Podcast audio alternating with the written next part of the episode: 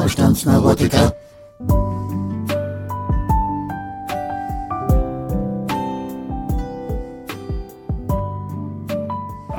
Ich möchte dir, Olaf, für deine Führung von Anfang an danken. Du hast etwas geschafft, was keiner für möglich gehalten hat. Du hast dieses Jahr Deutschlands Hilfen für die Ukraine verdoppelt. Und jetzt müssen wir unseren Teil dafür tun. Ich habe fast das Gefühl, dass vielleicht ist er sogar ein Vorbild für ihn. Auf jeden Fall hat er ein freundschaftliches Gefühl. Mhm. Und macht das, was von ihm verlangt wurde. Ähm, liebe Frau Kohl, Deutschland nach den USA der zweitgrößte Waffenlieferant für die Ukraine und die Militärhilfe eben massiv aufgestockt. Ihrer Meinung nach zu Recht? Auf jeden Fall. Ähm, ich meine, die Ukraine, da entscheidet sich die Zukunftsfähigkeit Europas. Mhm. Und äh, wenn der Krieg in der Ukraine verloren wird, und wir haben ja Trump gehört, dann äh, ist die Frage, was macht China mit Taiwan? Äh, es war ja eine ganz klare Anstachelung, auch da weiterzumachen. Das heißt, wie die Europäer sich in der Ukraine verhalten, wird Folgewirkungen auch haben. Und äh, es geht ja die Rede, ähm, der Verteidigungsminister Pistorius hat es ja gesagt, wir müssen kriegstüchtig werden. Das war auch gut, dass es so hart formuliert war. Jetzt sind alle wach. Mhm. Und jetzt muss man es nochmal relativieren, was das heißt. Europa muss verteidigungsfähig werden. Ach, ist das nicht schön.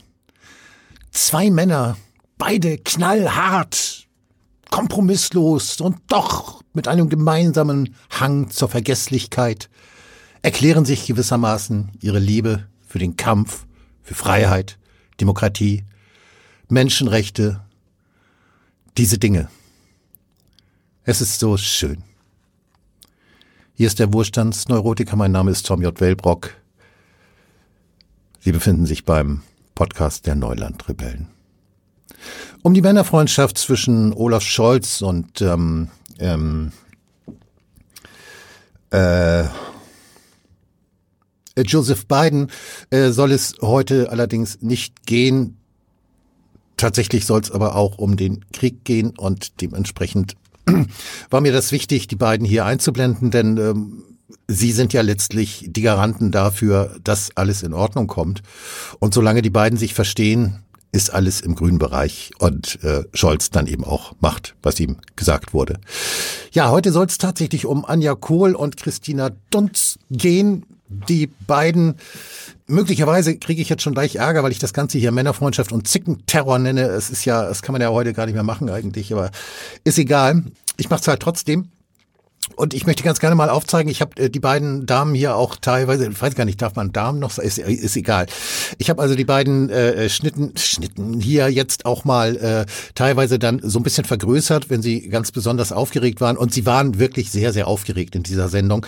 Äh, es geht hier um Maischberger und normalerweise ist es ja so, dass wenn man Maischberger guckt, dann ist eigentlich immer diese, diese Runde mit den Journalisten oder wer da so sitzt irgendwie, äh, die ist immer ziemlich öde und ziemlich langweilig. Mehr oder weniger sind sie eh einer einer Meinung und hier und da wird sich dann mal wieder ein bisschen widersprochen. Aber äh, in dieser Sendung war Stefan Aus dabei und äh, der hat mir persönlich wirklich großen, großen Spaß gemacht und dementsprechend äh, möchte ich jetzt einfach mal ein paar Ausschnitte zeigen mit Stefan Aust und diesen beiden Journalistinnen die versuchen hier zu argumentieren auf journalistische ähm, Art und Weise, was ihnen teilweise nicht gelingt und meistens auch nicht, aber das gucken wir uns jetzt einfach mal an und äh, der Stefan Aus ist natürlich, das ist natürlich so ein, das ist natürlich ein alter weißer Mann, ne? Das ist ja so, pff, dem kann keiner mehr ans Bein pinkeln im Prinzip, der hat nichts mehr zu verlieren, der hat so viel gewonnen im Laufe der Jahre, also der hat wahrscheinlich auch sein finanzielles Auskommen oder ganz bestimmt sogar, äh, ist ja nun auch noch, äh, glaub, Herausgeber der Welt und früher spiegelt und so. Also, äh, wie gesagt, also den kann im Prinzip nichts mehr treffen und dementsprechend muss er jetzt auch nicht, obwohl er das dann doch teilweise ist, aber insgesamt muss er jetzt nicht so wahnsinnig aufpassen, was was er sagt oder nicht sagt.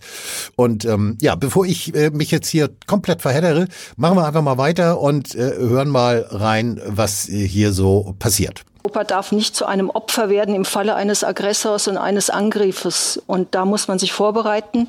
Man kann es von Seiten der Industrie ganz gut beschreiben. Da werden im Moment die Kapazitäten hochgefahren, teils verdoppelt, teils verdreifacht. Aber das Problem ist einfach, es braucht Zeit. Mhm. Es geht nicht in einem Jahr, nicht in zwei Jahren, solche ähm, Kapazitätszyklen in der Verteidigungsindustrie sind zehn Jahre.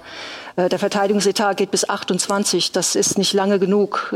Die Industrie braucht Zusagen, um auch wirklich investieren zu können. Die größeren Firmen machen es aus dem Cashflow, die kriegen Anzahlungen, dann wird produziert.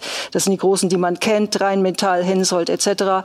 Äh, die anderen sind mittelständisch geprägt, mhm. die haben eine andere Finanzlage äh, und die brauchen klare Zusagen. Sagen geht zum Teil um Werke, wo Flächen äh, da sein müssen, um die Werke zu bauen und so weiter. Und das Ganze, weil niemand will doch, niemand will doch Krieg führen in Deutschland, um Gottes Willen.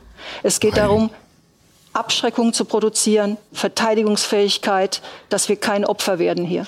Das Interessante ist, dass die deutsche Bevölkerung inzwischen zumindest den Teil, der die Ausgaben für die Hilfe in der Ukraine betrifft, kritischer sieht. Also 39 Prozent nach einer neuen Umfrage finden, der Umfang der deutschen Militärhilfe in die Ukraine, der sei zu, zu groß. Sie haben gerade gesagt, es ist richtig, dass wir es machen. Wie äh, steht es hier mit Stefan. Ja, man muss natürlich ganz kurz hier noch ein bisschen korrigierend eingreifen. Also Anja Kohl spricht ja hier gerne von der Industrie und sie spricht dann auch von der Verteidigungsindustrie. Also gemeint ist natürlich, ich meine, ihr werdet längst, aber man muss es ja trotzdem, äh, sie spricht natürlich von der Rüstungsindustrie. Sie spricht natürlich von der Industrie, äh, die Waffen produziert, mit denen Menschen getötet werden und äh, sie spricht davon, dass die also über einen Zehnjahresplan im Prinzip unterstützt werden muss, damit, damit sie eben auch gut planen kann.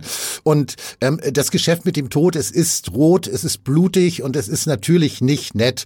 Aber äh, letztlich, ich meine, Anja hat's gesagt, also was sollen wir machen? Ne? Also der Russe steht faktisch vor der Tür und äh, dementsprechend, ja, müssen wir hau raus. Ne?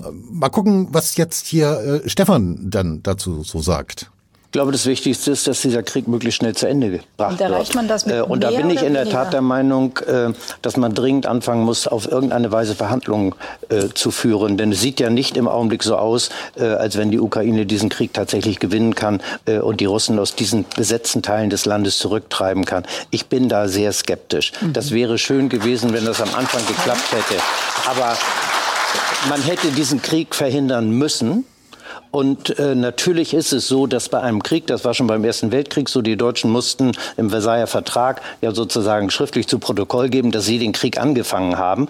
Sie haben den Krieg angefangen, indem sie als Erste den Fuß ihrer Soldaten in ein anderes Land gesetzt haben. Das ist derjenige, der den Krieg anfängt. Das ist natürlich in diesem Falle Putin bzw. seine russischen Truppen gewesen. Da gibt es ja keine Frage. Insofern ist das der Schuldige an diesem Krieg. Aber es gibt, äh, so wie beim Ersten Weltkrieg, dann später auch mal irgendwann Überlegungen, ähm, hätte man das nicht vorher verhindern können. Ja, da müssen wir jetzt kurz dazwischen gehen, weil er macht natürlich hier jetzt, oh, er macht natürlich hier ganz, ganz unverzeihliche Fehler.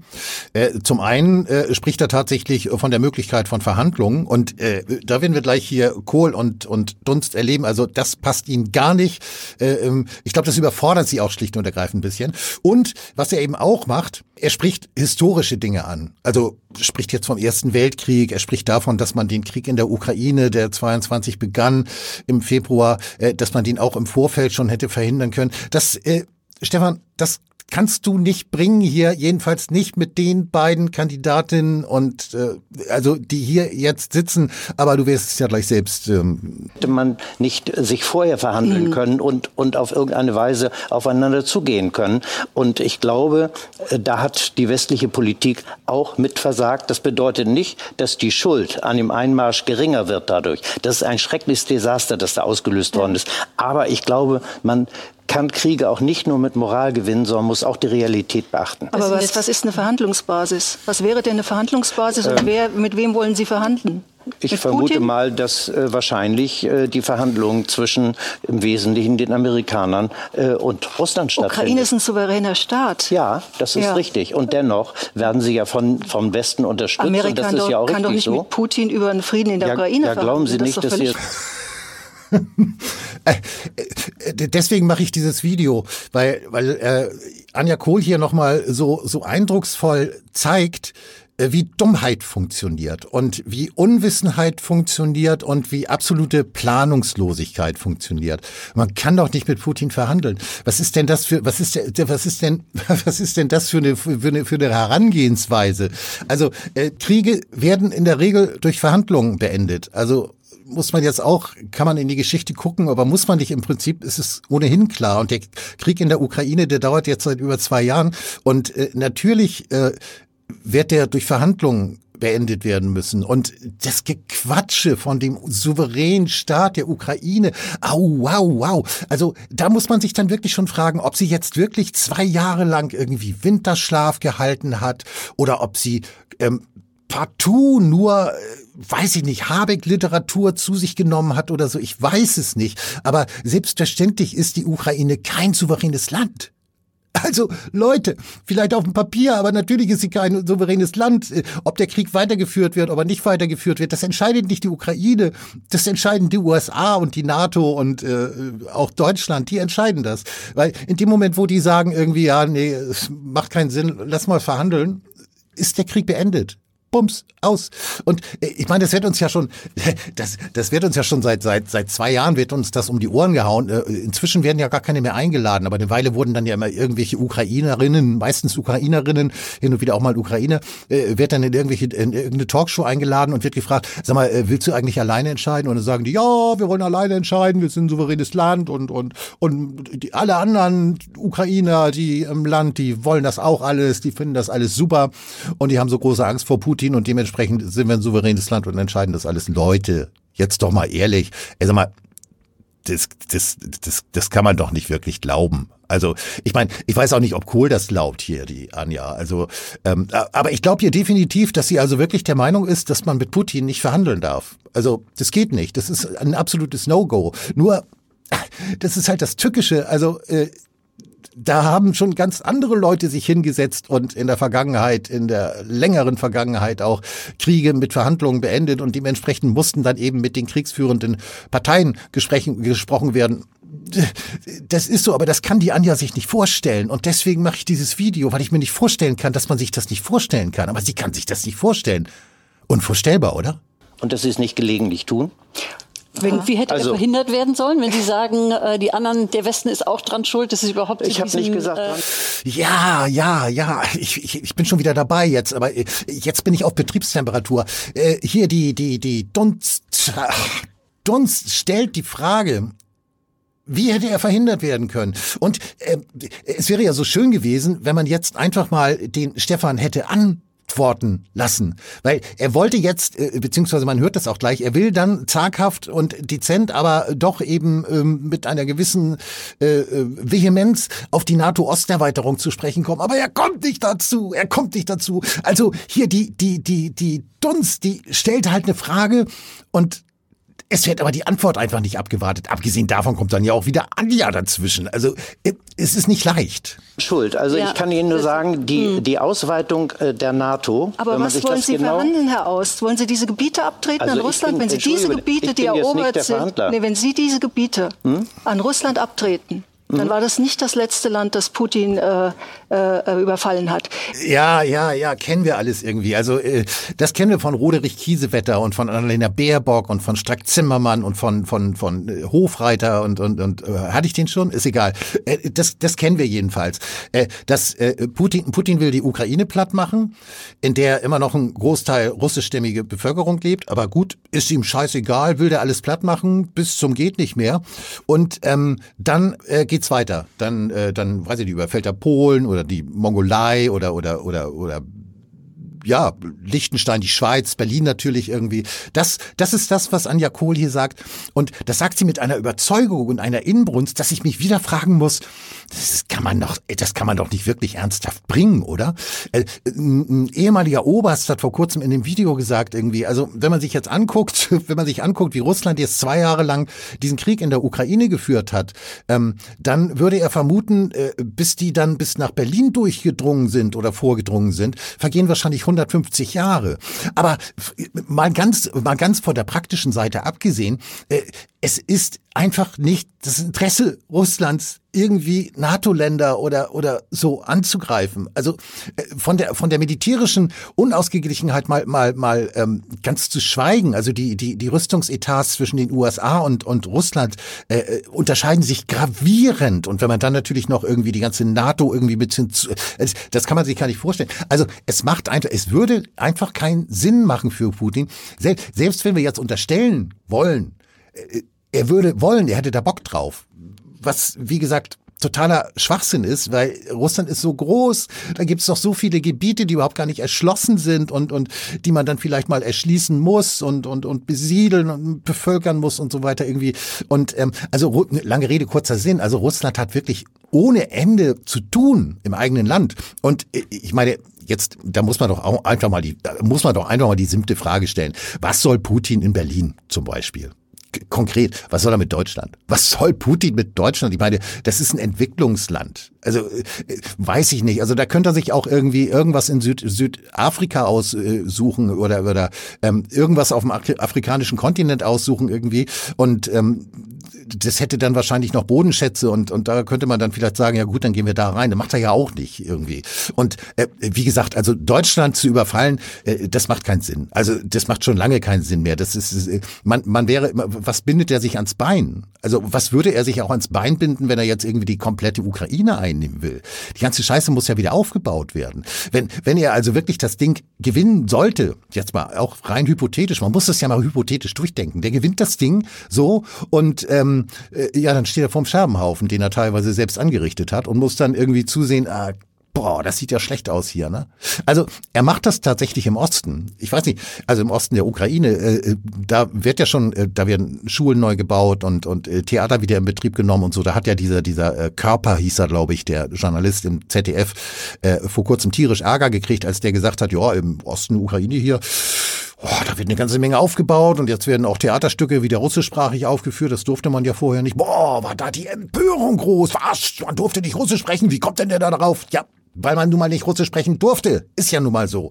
Und, aber nichtsdestotrotz, wie gesagt, also die ganze Ukraine einzunehmen oder auch Deutschland, zwei Entwicklungsländer, die, die, die, ja, das sind, das sind deindustrialisierte Länder. Entweder sind sie es schon oder zumindest Deutschland ist ja nun auf einem guten Weg dahin ähm, oder auf dem schlechten, wie auch immer. Ähm, wer will da rein? Wer will da rein? Also kein, also Deutschland ist da absolut sicher. Das muss man auch einfach mal sagen. Man muss auch einfach mal, man muss auch einfach mal den, den politisch Verantwortlichen sagen, dass sie so gesehen unter sicherheitsaspektischen, aspektischen, unter, unter Sicherheitsaspekten haben sie wirklich einen guten Job gemacht. Es gibt meiner Meinung nach kein Land auf der Welt, nicht nur, nicht nur Russland, es gibt kein Land auf der Welt das Interesse daran hätte, jetzt in Deutschland einzumarschieren.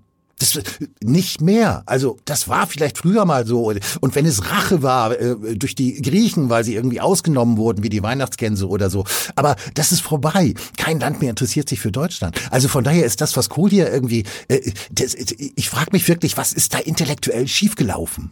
Interview jetzt geführt mit Tucker Carlson in, in Amerika. Das Interview bezeichnen er hat, will. Er, ja, er hat... Er Zeigen hat, gleich. Er hat, hat argumentiert, genauso wie in seinem Pamphlet 2017, mhm. dass mhm. irgendwie alles großimperialistisch zum Russischen mhm. Reich gehört, bis mhm. zurück ins 13. Mhm. Jahrhundert etc. Reden Sie mal mit den Menschen in Baltikum. Die mhm. reden nur, wenn nächstes Jahr kein Krieg ist. Wenn nächstes Jahr kein Krieg Deswegen ist. So muss man sich genügend bewaffnen, damit man... Wir hatten schon mal Appeasement im Zweiten Weltkrieg nach dem Überfall war, auf Polen. Es war ja. der größte Fehler, den, den, die Alliierten jemals begangen haben. Äh, da, Und Putin ist ein Imperialist, der dieses Reich ausweiten Darüber will. gibt es sehr unterschiedliche Positionen, mhm. nämlich auch die, dass dieses Appeasement dazu geführt hat damals, äh, dass die äh, Briten die Möglichkeit hatten, sich äh, weiter Aus, aufzurüsten. Das, das ist die Augenblick, das ist Augenblick. Aber da waren die in der Lage, sich, ja. sich äh, militärisch äh, stärker zu machen als vorher. Und äh, tatsächlich hat ja äh, Frau Merkel, als sie interviewt Polen worden ist, ich glaube im Dezember des vergangenen Jahres, ja. hat sie gesagt, äh, sie dass sie dieses, das Minsk ja nur gemacht, Zeit um Zeit zu gewinnen, Ex damit man die Ukraine aufrüsten kann. Hat sie kann. nachher gesagt, aber die Frage ist, ob der historische Exkurs, den der Präsident in Russland tatsächlich geführt, äh, also 25 Minuten en bloc erst einmal geführt hat, ob der in der Situation jetzt erstmal hilft.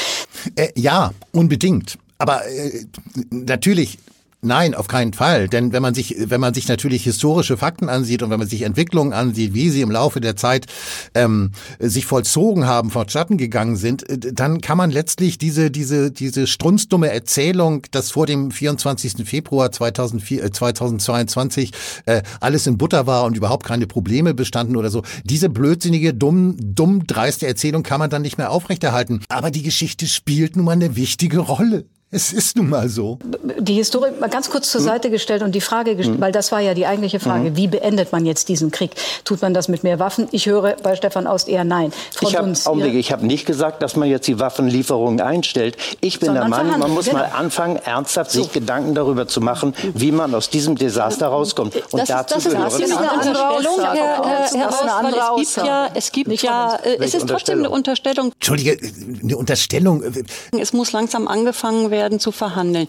Die Schwierigkeit ist, dass man über mhm. Verhandlung und Diplomatie in der ganzen mhm.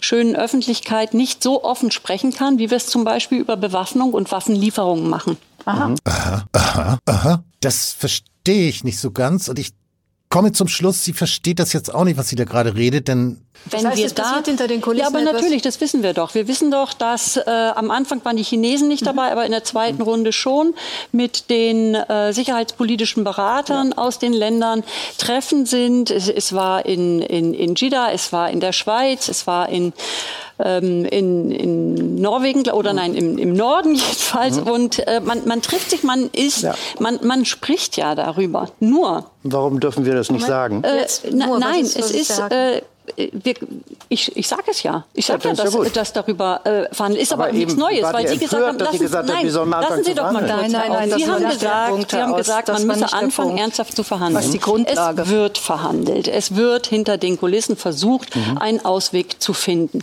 Es ist nur eben, wie Frau Kohl sagte, äh, äh, keine Grundlage, sich darauf zu einigen und schon gar nicht ein anderes Land als die Ukraine Gebiete abzutreten. Und ähm, ja, unsere Dunstabzugshaube ist auch nicht unbedingt prickelnder als die Kohl.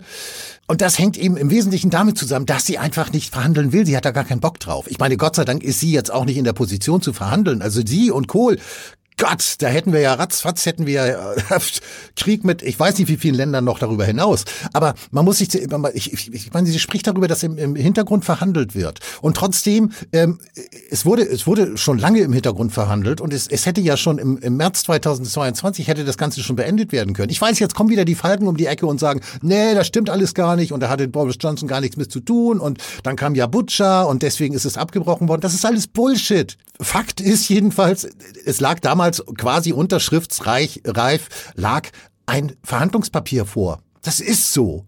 Da könnt ihr zetern und, und, und, und hüpfen und euch auf den Kopf stellen und Räder schlagen, die ihr da jetzt davor sitzt und Putin, Putin verdammt irgendwie. Das Ding war durch. Das war gelutscht, dieser Drops. Und dann kam Boris Johnson um die Ecke und der wurde wahrscheinlich irgendwie aus den USA geschickt und dann wurde gesagt, macht das mal klar, dass sie da nicht auf dumme Gedanken kommen irgendwie. Äh, wir planen hier einen längerfristigen Krieg, den können wir jetzt nicht irgendwie plötzlich mal beenden. Das geht ja nun gar nicht. Also, äh, was will sie hier? Putin zeigt im Moment nicht hm. einen Deut von Bewegung, irgendetwas ja. dafür zu tun, dass es zu einer Friedensverhandlung kommen kann, auf der Grundlage, er hat ein Land überfallen, hm. er hat. Land weggenommen, das muss er zurückgeben. Ja, da sind wir jetzt wieder, da, da, sind wir jetzt wieder bei der Geschichte. Er hat ein Land überfallen, das muss, ja, ja, eingenommen, das muss er zurückgeben. Bums, zack, aus, Ende.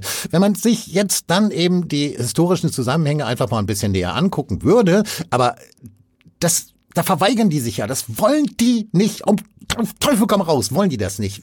Wenn man das machen würde, würde man zum Schluss kommen, dass sie hier die totale Grütze erzählt und den totalen Schwachsinn erzählt. Putin, das Interview ist angesprochen worden. Ähm, das ist tatsächlich eine Frage, die, die letztlich fußt der Unterschied darauf, ob man glaubt, dass Herr Putin nach der Ukraine noch weitergeht und ähm, andere Länder angreift. Er hat in diesem Interview mit Tucker Carlson über vieles gesprochen, auch über die deutsche mhm. Regierung. Das ist ein Ausschnitt, den wir Ihnen gerne zeigen wollen. Da geht es nämlich mhm. um die Frage, wie die Deutschen Waffen liefern an die Ukraine und ob sie russisches Gas wieder beziehen sollen. Mhm. Und da hat der Präsident äh, in Russland eine sehr klare Forderung oder einen Vorschlag, sagen wir es so, an die deutsche Regierung gerichtet. Why don't the Germans say, look guys, we give you money and weapons, open up the valve, please, let the gas from Russia pass through for us. They refuse to do so. Why? Ask them. That is what is like in their heads. Those are highly incompetent people. So viel zum Thema, Putin will nicht verhandeln. Also er sagt, warum nimmt ihr nicht das Gas? Und das Öl liefert trotzdem weiter Waffen irgendwie. Also wir können, wir können uns schon einigen. Wäre doch eine Verhandlungsgrundlage, oder? Theoretisch, also. Wir lassen mal die Inkompetenz für einen Moment weg. Hm. Ähm, soll Deutschland wieder das russische Gas beziehen? Äh, sollen wir? Nein, wir brauchen nicht. Wir, oh, wir, brauchen, nicht. wir brauchen kein russisches Erdgas. Wir haben russisches Erdgas komplett substituiert, ersetzt durch anderes Gas, unter mhm. anderem LNG aus den USA, norwegisches Gas etc. Mhm. Äh, zeitweise die Preissprünge, die wir hatten, sind längst Vergangenheit. Für die Verbraucher ist Energie billiger als vor Kriegsausbruch. Es ist auf dem Niveau von 2019. Das, das betrifft Strom genauso wie Erdgas. Manche Verbraucher spüren es nicht, weil sie den Anbieter nicht wechseln, der halt absahnt. ja, ihr wisst Bescheid, ne? Ihr seid die Idioten da draußen. Wenn ihr verdammt nochmal einfach mal euren Anbieter wechseln würdet, dann wäre alles in Butter. Alles im grünen Bereich. Anja erklärt es euch doch gerade. Die Preise sind auf dem Niveau von 2019. Keine Ahnung, wie sie auf die Idee kommt. Und es ist, also das hat, also es ist alles bestens. Das einzige Problem, gut, es gibt zwei kleine Probleme. Das eine sind, äh, sind die strunzdummen Verbraucher, die halt den Fehler machen, dass sie einfach bei ihren alten Anbietern bleiben, die die richtig Kasse machen irgendwie. Äh, ähm, aber da kann ja jetzt, da kann ja keiner was dafür. Also das sind halt die strunzdummen Verbraucher. Ähm, ja, und dann haben wir natürlich noch ein weiteres Problem und äh, äh das kommt dann jetzt. Aber Energie für die Verbraucher, Strom und Erdgas ist billiger als vor Kriegsausbruch vor 2019. Mhm.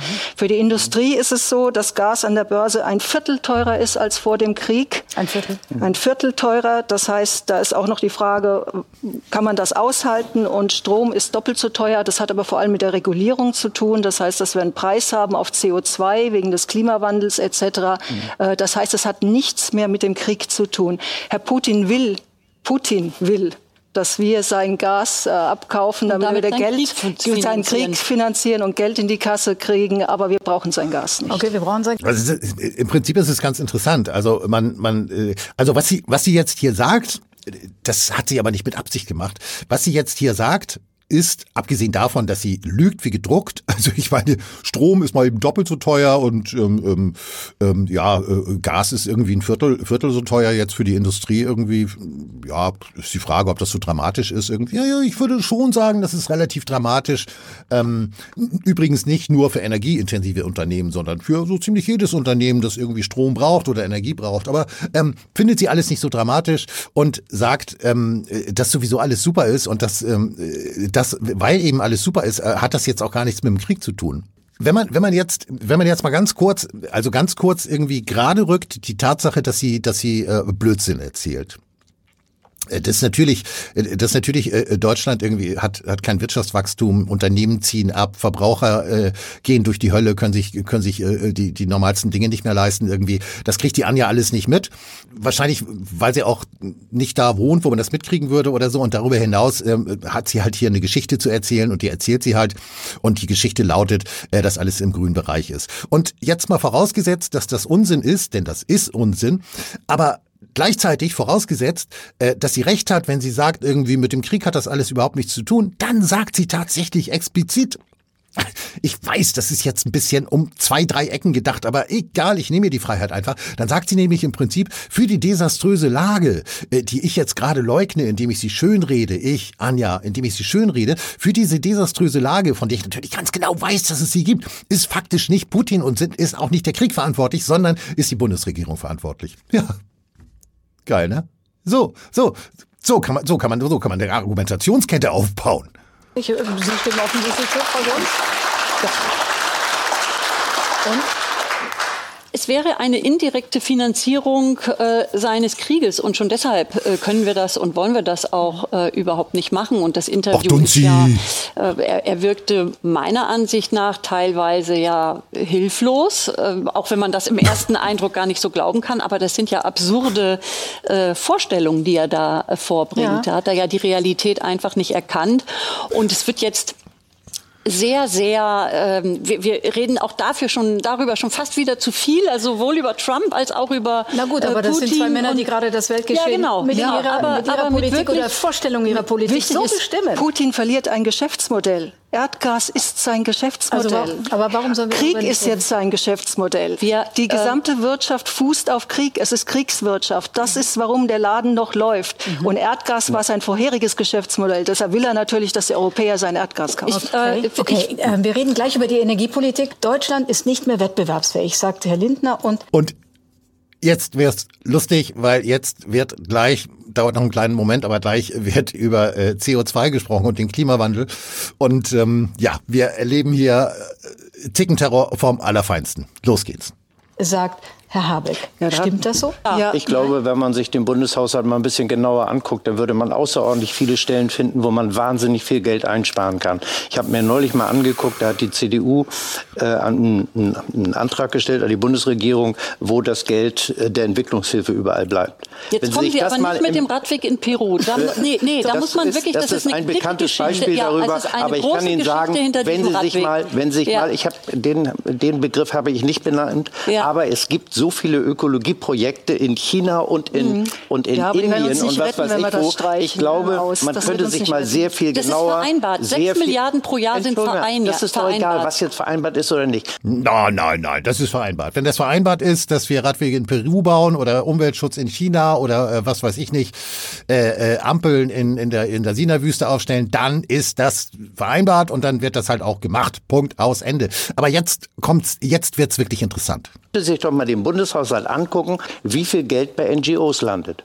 Hm. Früher waren die Lobbyisten meistens so, sagen wir, von der Automobilindustrie ja. bezahlt. Heute lassen die sich von ihren Buddies in Ministerien bezahlen. Würde, würde Gucken sich mal diese NGOs an, wie viel Geld die tatsächlich kriegen. Heißt, ich habe mir mal von einer, ich kann Ihnen sagen, mal also die Akten okay, angeguckt. Um, um, also die verrückt. Liste ist lang, aber würde das denn reichen, um all diese Ausgaben, über die wir geredet haben, die 300 Milliarden oder 100 Ach, Milliarden für die Verteidigung, die Infrastruktur, die Wirtschaftsförderung? Ich glaube, wenn man mal anfängt, an verschiedenen Stellen mal genauer hinzugucken, wird man wahnsinnig viel finden wo man Geld ansparen aus. kann. Das wird niemals... Ja, das wird niemals reichen, das wird niemals reichen, das wird niemals reichen. Wir müssen ja, wir müssen ja Ding, Ding, Dong, wir müssen ja investieren. Wo investieren wir denn eigentlich? Wo wird denn eigentlich investiert? Ich weiß gar nicht, wo wird denn eigentlich investiert? Investiert, investiert, investiert. In die Rüstung. In die Rüstung wird investiert. Puh, es wird ohne Ende in die Rüstung industriert, äh, investiert. Ohne Ende in die Rüstung. Also, das sind nicht Zukunftsinvestitionen, oder nicht? Also jetzt Infrastruktur, Schulen, Bildung, Rente, das ist jetzt nichts, wo, das geht halt im Moment nicht. Weil wir wissen ja, Putin ist ja im Prinzip schon auf dem Weg zu uns und ähm, äh, dementsprechend wir können in diese Dinge nicht, aber wir können in die Rüstung und wir können neben der Rüstung können wir natürlich können wir natürlich in die Weltrettung investieren, also in den Klimaschutz und das kommt jetzt. Also ich ich gebe Ihnen recht, es gibt sicherlich äh, Sparpotenzial und man muss sich es genau angucken. Aber Sie ja. haben festgestellt, die Lobby, die am lautesten schreit, mhm. da werden die Maßnahmen wieder zurückgezogen. Ganz kurz, äh, ich weiß nicht, welche Lobby sie meint. Also die Rüstungsindustrie, die braucht ja nicht mal zu schreien. Die muss überhaupt nichts machen. Die muss im Prinzip nur auf dem Stuhl sitzen, die Füße auf den Tisch legen und abwarten, bis die Kohle rüberkommt. Und ich erinnere mich an eine Lobby, die hat vor kurzem ziemlich laut geschrien und macht das teilweise immer noch absolut erfolglos und das sind die Bauern. Also die haben verdammt laut geschrien. Also Anja, was redest du denn da? Aber gut, okay. Milliardenhöhe und Verteidigung ist nur ein, ein eine Sache. Klimawende ist die andere. Zukunftsfähigkeit, Innovation das dritte. Wir, wir überlegen uns mal, wir sind im Jahr 2050 und schauen zurück auf die 20er Jahre. Da war ein Krieg in Europa, da war eine Energiewende, die man nicht schnell genug gemacht hat, da waren ähm, Investitionen, die liegen geblieben sind. Und das Land wir haben eine Rezession, wir haben ein ganz, ganz geringes Wachstum und wer weiß, was noch passiert, wenn wir nicht mehr investieren. Und dann wird man uns fragen, was habt ihr eigentlich gemacht? Und dann sagen wir, ja. wir haben die Schuldenbremse wir haben, eingehalten. Ja, wir ja, haben an die Energiewende doch, nein, geglaubt nein, Herr, und nicht Herr gemerkt, Aus, dass sie nicht funktioniert. Sie müssen doch überlegen, Sie müssen doch einmal... Nein. So, eine Illusion. Sie haben, nein, Sie haben... Sie, wenn man, wenn ich weiß nicht, ich weiß nicht, ob das jetzt äh, tatsächlich rüberkam. Das war ja ziemlich. Äh, er hat gesagt, wir haben an die Energiewende geglaubt und das ist totaler Unsinn. Und jetzt geht's los, weil jetzt gibt's wirklich bei Dunst und Kohl absolut kein Halten mehr. Dunstkohl. naja, okay. Darf ich einmal Herrn Ausnummer, ja. was war das Stichwort Energiewende? Wir haben an die Energiewende geglaubt und nicht gemerkt, dass es hier nicht funktioniert. Dass das heißt, es eine totale Illusion ist. Das ist Was einfach genau Quatsch. ist eine Illusion? Und ich kann nur sagen, wenn man sich die realen Zahlen anguckt, mhm. dann sind die berühmten erneuerbaren Energien ein Bruchteil. Und wir werden, es gibt im Augenblick, wenn, sie auf der, äh, wenn wir auf die Atomkraft verzichten wollen, mhm. gibt ja viele gute Gründe, keine Atomkraftwerke mehr äh, in Betrieb zu haben, das sehen andere Länder ja anders, dann gibt, geht es im Augenblick nicht ohne fossile Brennstoffe. Da dürfen wir uns keine falschen Vorstellungen machen. Alles andere ist eine totale Illusion. Und der Grund, warum warum die Regierung Merkel sich so abhängig gemacht hat von russischem Gas, bestand unter anderem darin, dass das Gas sozusagen das Erneuerbare bei den erneuerbaren Energien war. Die haben so viel Gas eingekauft, Nein, das, weil... das war ein anderer Grund, Herr Aust. Das, das, war, ein, das war ein anderer Grund. Historie, ja, Sie mögen ja die Gründe anders sehen, von mir aus wir herzlich gucken nach vorne. Wir gucken nicht mehr in ja. die Historie, sondern die Frage die Energiewende. Also leisten wir uns etwas, was wir, worauf wir uns verzichten? Also schon jetzt ist mehr als die Hälfte des erzeugten Stroms aus erneuerbaren Energien. Der Hauptanteil äh, des Stroms, den wir importieren, importiert haben, lassen wir ausreden, war erneuerbar. Ich sage, ich, Nur ein Viertel war Atomstrom. Atom ist die teuerste Energie überhaupt, weil man die Endlagerungen bezahlen muss, die wir bisher aber äh, ganz kurz, äh, also wenn wenn wenn wir jetzt wenn wir jetzt also 50 Prozent schon erneuerbare Energien haben und der Strompreis aber doppelt so teuer ist, wie er ursprünglich mal war, dann stimmt doch an dem ganzen Modell irgendwas nicht, oder? Nicht haben. Es mag ja sein, dass Sie den Ist-Zustand beschreiben, aber fragen Sie mal die junge Generation. Es gab diese Woche die Studie, dass der Meeresstrom im Atlantik kippen könnte. Mhm, könnte und alles. das mhm. äh, Gab's zu schon mal verheerenden... drüber, in den 90er Jahren. Wollen Sie jetzt Wissenschaft in Frage stellen? Ja. Endlich sagt's mal einer. Habt ihr das gehört? Sie fragt, wollen Sie jetzt Wissenschaft in Frage stellen? Und er sagt, ja. Ja, warum denn nicht? Kann man doch mal machen. Kann man doch einfach mal machen. Ich meine, pff, gibt Wissenschaftler, die sagen dies, gibt Wissenschaftler, die sagen jenes. Warum denn eigentlich nicht? Uh.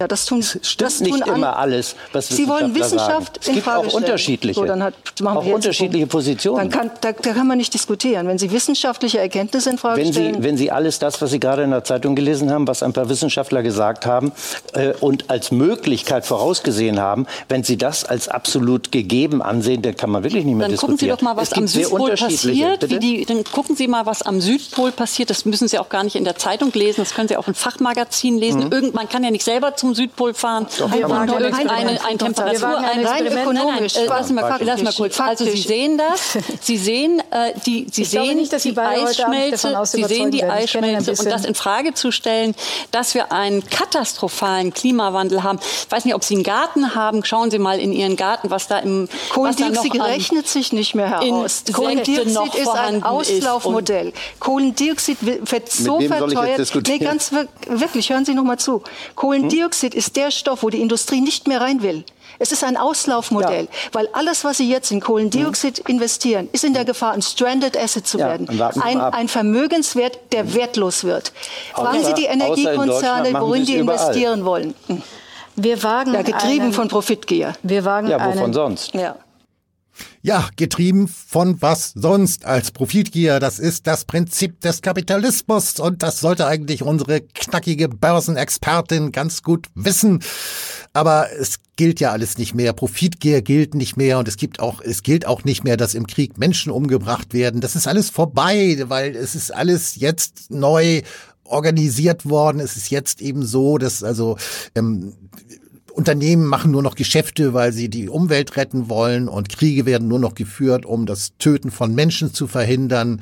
Ja, Krieg ist Frieden, wir wissen es ja. George Orwell hat es uns ja schon gesagt. Tja, äh, ich möchte an dieser Stelle jetzt auch beenden. Es gibt dem im Prinzip nicht mehr viel hinzuzufügen, aber es war wirklich äh, beeindruckend, äh, diesen beiden hier zuzuhören und dementsprechend bin ich gespannt auf eure Kommentare. Wir verbleiben so. Auf Wiedersehen. Bis zum nächsten Mal.